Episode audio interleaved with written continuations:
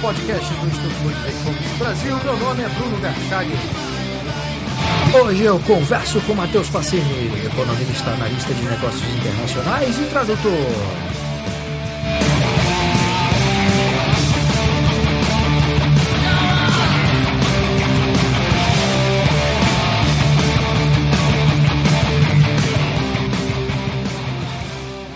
Seja muito bem-vindo, Matheus. Olá, tudo bem, Bruno? Todos os ouvintes aí do podcast Instituto Mises Brasil.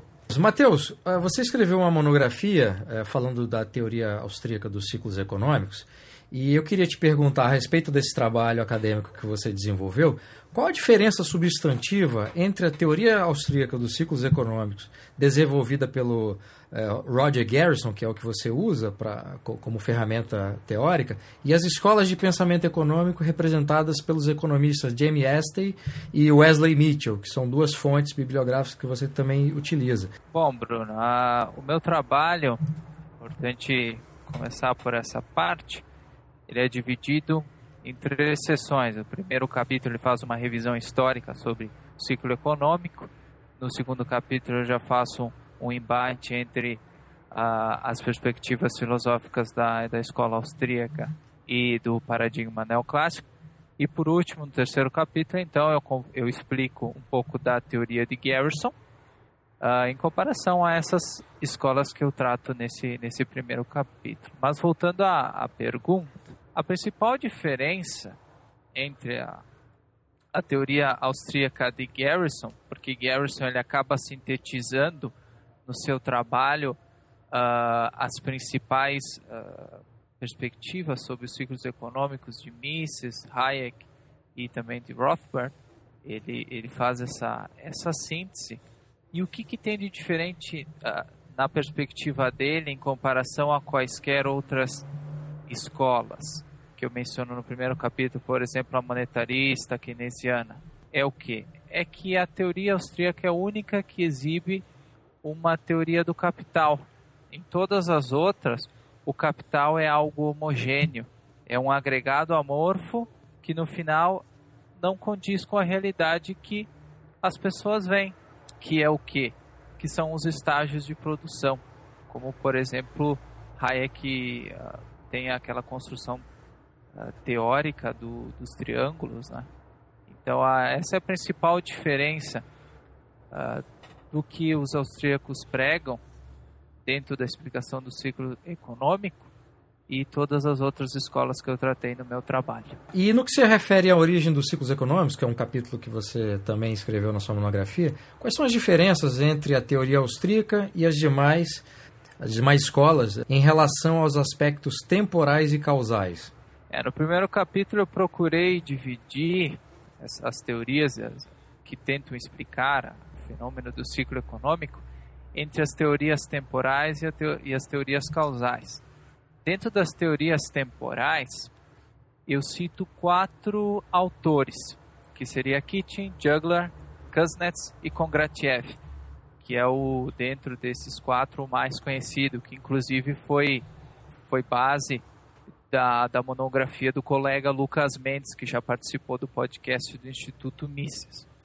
Uh, em resumo, essas teorias temporais elas focam uh, na estipulação dos ciclos econômicos dentro de períodos exatos de tempo. Por exemplo, Kongratiev uh, utiliza de 50 a 60 anos. Ele pega, ele se utiliza de fatos históricos relevantes e a partir daí ele procura dados, estatísticas que venham a representar e que venham ajudar ele a formar uma construção uma construção gráfica. Por exemplo, ele seleciona a Revolução Industrial, a Primeira Guerra Mundial, entre outros eventos importantes para formar esse, esse quadro.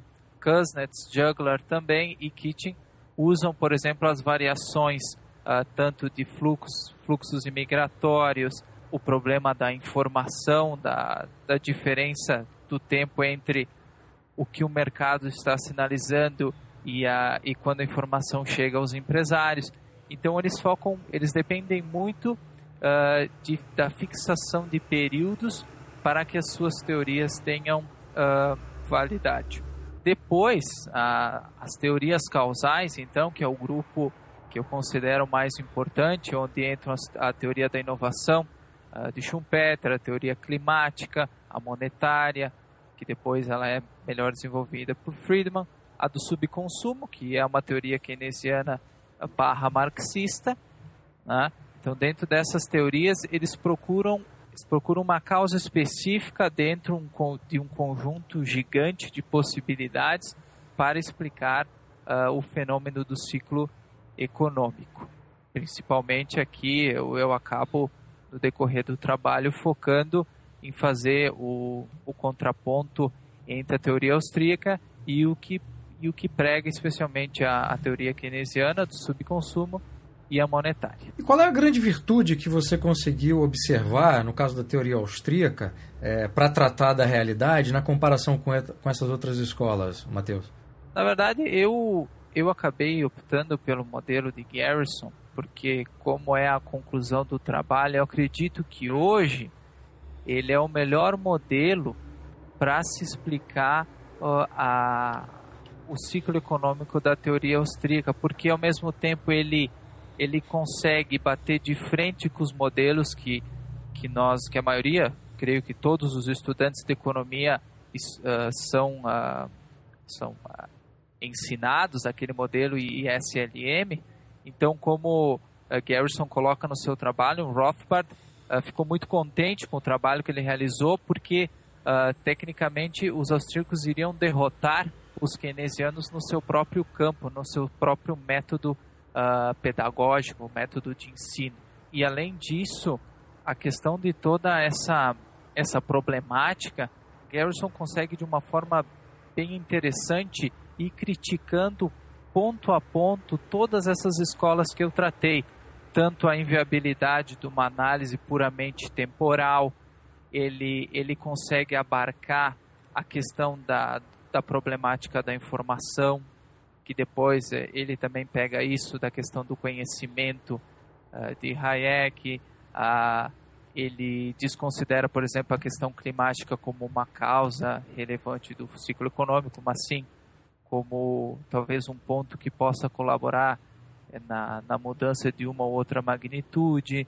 Ele também considera a, a teoria monetária, porque sim, a teoria austríaca ela tem esse essa questão da, da variação do crédito, da mudança do crédito que gera esse, essa desalocação de recursos entre essa desalocação temporal de recursos. Ele critica então a teoria do subconsumo e ao mesmo tempo expõe o contraponto austríaco. Foi por isso que eu acabei escolhendo essa, essa, esse modelo de Gerson dentro de, de várias outras opções que existem hoje. Ah, essa, esses elementos, tanto temporal quanto causal, acho que eles estão ligados diretamente ao núcleo fundamental da escola austríaca, né, que é a ação humana, tempo e conhecimento. De que forma que esse núcleo, Mateus, colide com o núcleo do paradigma neoclássico? Você também tratou disso na sua monografia. É, depois de fazer então uma, uma, uma introdução, uma reflexão no capítulo 1, era importante ter um capítulo 2 que fosse o momento de transição entre a perspectiva austríaca e o paradigma neoclássico que marca, se não todas, mas a maioria das, das escolas tratadas no primeiro capítulo. Então, os três pontos principais que eu destaco, inclusive isso tratado uh, com maior profundidade nos livros do, do professor Ubiratan Iório, se trata da diferença do agente do agente austríaco, do empreendedor, aquele que age sem saber se os seus objetivos serão cumpridos. Ele age num, num mundo de incerteza, onde o futuro propriamente é incerto. Aí, colidindo com o, a, aquele indivíduo neoclássico, o homo, homos econômicos, no qual ele se transforma, pela definição de, de Robbins, ele é como um autômato. Todas as possibilidades, as probabilidades já estão disponíveis, ele simplesmente escolhe ele é passivo, enquanto o agente na escola austríaca ele é ativo, ele é criativo e ele forma ele vai lutar pela, pela melhoria das suas condições. Não, sim, não, aqui eu não estou resumindo a, a simplesmente uh, o empreendedor no sentido de, de alguém que vai abrir um, uma, uma empresa, um negócio, mas sim daquele agente que procura melhorar a sua situação. Exatamente. Ah, a questão é. de, quer dizer, o agente imprevisível que vai lidar com um ambiente de incerteza, não é isso? Exatamente, é aquele indivíduo que, que aprende, que dá valor e que e não consegue viver, ele não para no tempo, ele não é um ponto vazio. E aí entra a segunda, o segundo tópico interessante, que é a comparação da visão de tempo entre os austríacos e os neoclássicos. Para os austríacos, a verdadeira concepção de tempo é a do tempo real, que apresenta uma continuidade dinâmica. Ele é formado por, por memória e expectativa. Se você for colocar isso de um ponto de vista gráfico, o T2 ele vai ser a consequência do aprendizado que o indivíduo teve desde o momento T0. Já quando você coloca, uh, você compara com o paradigma neoclássico, que segue então o tempo newtoniano, que é uma continuidade matemática, você percebe o quê? Que o T1 e o T2 eles são isolados, porque afinal, como diz a, a concepção neoclássica de, de Robinson, por exemplo, sobre a economia, ele fala em poucas palavras que a economia ela se trata simplesmente da mera alocação de recursos disponíveis. Então o que, que acontece? Como nós vimos no primeiro tópico, o indivíduo se torna um autômato, ele é passivo, ele depende uh, simplesmente do, de fatores externos a ele e não de sua própria iniciativa. Então, dessa noção de continuidade dinâmica surge a questão da heterogeneidade, que depois se aplica à questão do capital por parte dos austríacos. Já seguindo a linha do tempo newtoniano, existe a homogeneidade na questão temporal. Então, cada ponto é exatamente igual a todos os outros demais. O que diferencia eles é simplesmente a nomenclatura, porque o, o indivíduo ele não está aprendendo, ele não, não está adicionando nada a mais dentro de, de sua análise, dentro da, do entendimento de realidade que ele tem. Entendi. Logo, é, logo então, fechando esse tópico, a questão da, da eficácia causal. Então, a, o ser humano, o, o indivíduo austríaco, ele vai evoluindo, né? enquanto esse, esse autômato neoclássico, ele, ele simplesmente para no tempo. Então, essa é, em resumo, essa, esse segundo tópico. E, por fim, a questão do conhecimento, que é muito importante, né? ela é destacada do ponto de vista austríaco como através do, do discurso de, de, premiação do Prêmio Nobel, né, a pretensão do conhecimento, que inclusive está disponível no site do Instituto Mises para leitura, que Hayek fala sobre uh, todas as limitações que o conhecimento humano tem. Então, que ele é subjetivo, ele é individual, ele está disperso entre tantas pessoas e que a principal função dele é que ele é criativo e que daí ele dá origem a, por exemplo, a função empresarial. Já do ponto de vista neoclássico, ele segue uma postura positivista da, do mundo, né? uma filosofia positivista que é levada para a economia. E que, em resumo, uh, ela qualifica o conhecimento que só é conhecimento que é demonstrado por meio da razão ou provado por meio de números. É como se fosse levar o, o método científico, o método labor, laboratorial para, para a economia. E isso acaba gerando tudo que nós vemos hoje em dia, por exemplo, todas as regulamentações, as intervenções nos mercados, uma suposta soberania ou superioridade intelectual por parte dos políticos e que gera a tão danosa engenharia social que nós temos hoje, por exemplo, no Brasil. Então, esses são os três pontos principais que eu gostaria de, de ressaltar.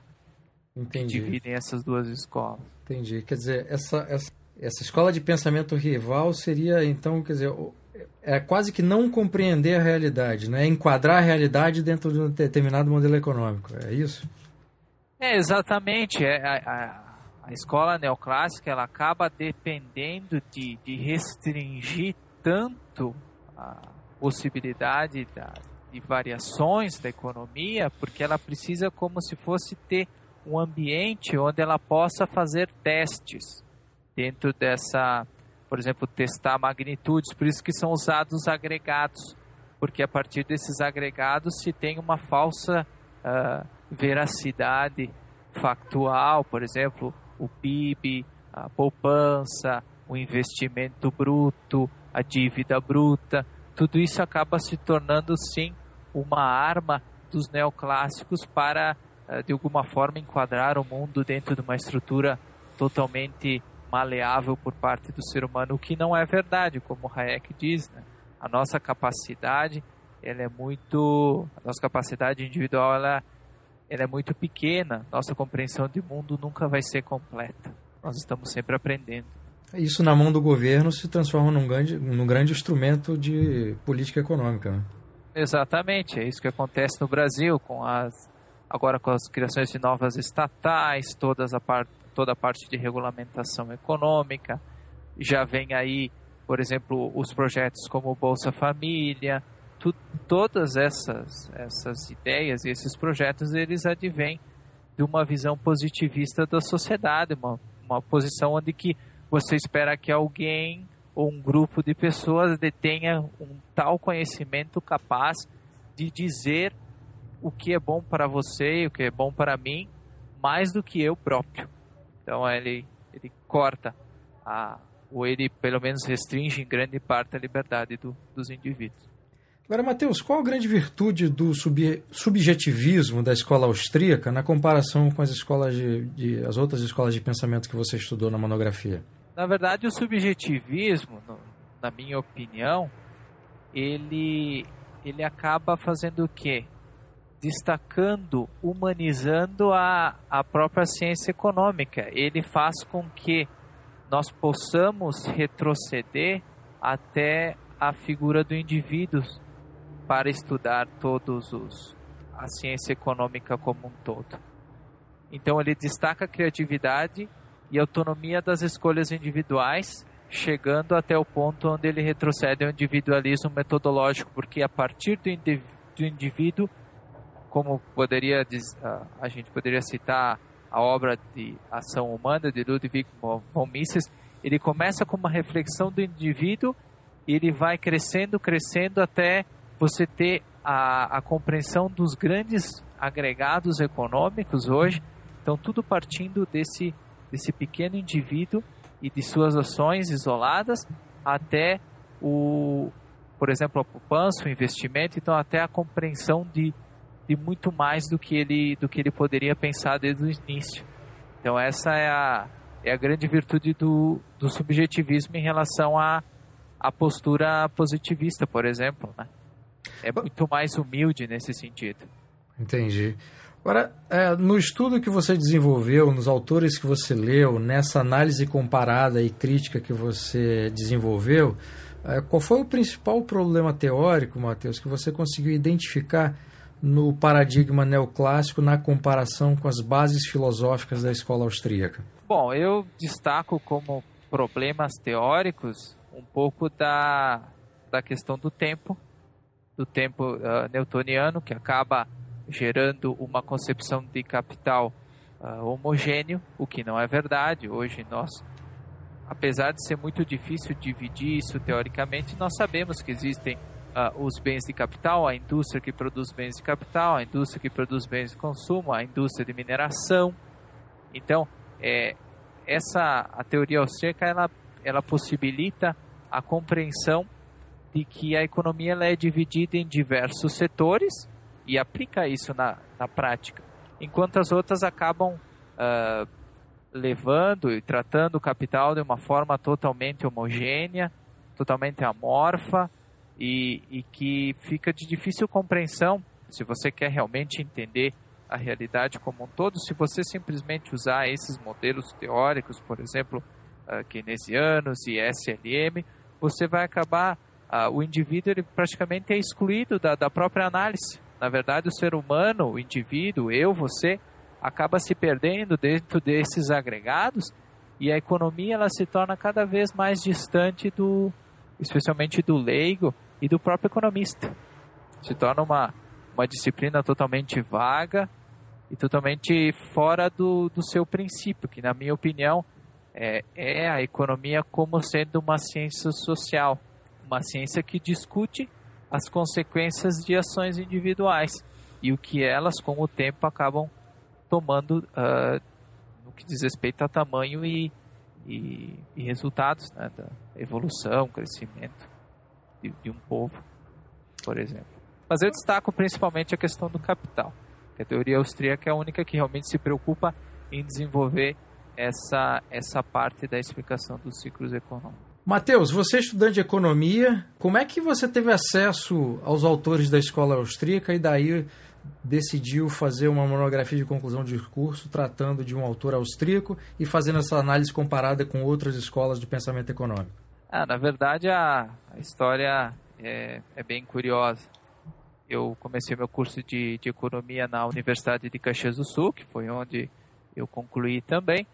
E ali, uh, depois de dois ou três semestres, eu resolvi criar um blog de economia para que eu pudesse automaticamente aprender mais através da leitura e do estudo. E eu fazia postagens semanais a esse blog. E acabei uh, quase que automaticamente conhecendo outros autores. E uma semana eu, eu não ia conseguir postar o texto. Eu procurava manter uma regularidade. E aí eu convidei um amigo pós-keynesiano para escrever ali nesse no blog. Então ele escreveu um ou dois textos sobre teoria monetária e começou a surgir comentários sobre isso. E a pessoa que comentou foi agora, hoje um grande amigo chamado Lucas Mendes, que já participou ali do podcast do Instituto Ludwig von Mises. Então eu vi que ele estava participando do debate e disse assim, eu vou conhecer. Mas de onde ele tira essa teoria? Porque afinal, a, hoje em dia, isso eu estudei a parte de história econômica ainda em 2008, mas hoje em dia que parece que a perspectiva austríaca está começando realmente a ser tratada nas universidades. Naquela época era algo raro, eu não, não, tinha conhecimento, não sabia de onde vinha essa linha, essa linha de pensamento. Então eu procurei me informar, conheci o Lucas, ele me, uh, me sugeriu vários livros e a coincidência é que na Universidade de Caxias do Sul, na época, um dos professores era o professor Anthony Miller. Mas eu não conhecia ele e eu não sabia que ele era austríaco. Então o Lucas Mendes um dia me comentou, uh, não sei, você tem contato com o professor Anthony Miller? Aí eu disse, não, na verdade eu não fiz nenhuma disciplina com ele. Ele disse, não, mas esse é um dos grandes ícones da, da escola austríaca aqui, aqui no Brasil e por que não dizer no mundo? Então, uh, vai atrás, entre em contato com ele. E eu fiz isso mesmo, participei por dois anos da, de várias revisões, uh, grupos de monografia que o professor uh, montou, em que cada aluno lia a monografia do seu colega e sugeria, e a partir desse momento ele também uh, fomentou várias outras leituras sobre escola austríaca, e com o tempo fui me tornando um austríaco e hoje não tem como não tem como negar que da minha perspectiva, pelo menos, é, é o caminho a ser seguido e que é, uma, é importante que os liberais, né, os libertários, nesse ponto de vista, sempre uh, sejam ativos, né, sejam indivíduos ativos na, na busca da, da diminuição do, do tamanho do Estado, da interferência sobre as liberdades individuais, que são tão importantes e que você só reconhece a importância quando perde. Ok, Matheus, muitíssimo obrigado pela entrevista. Obrigado. Obrigado.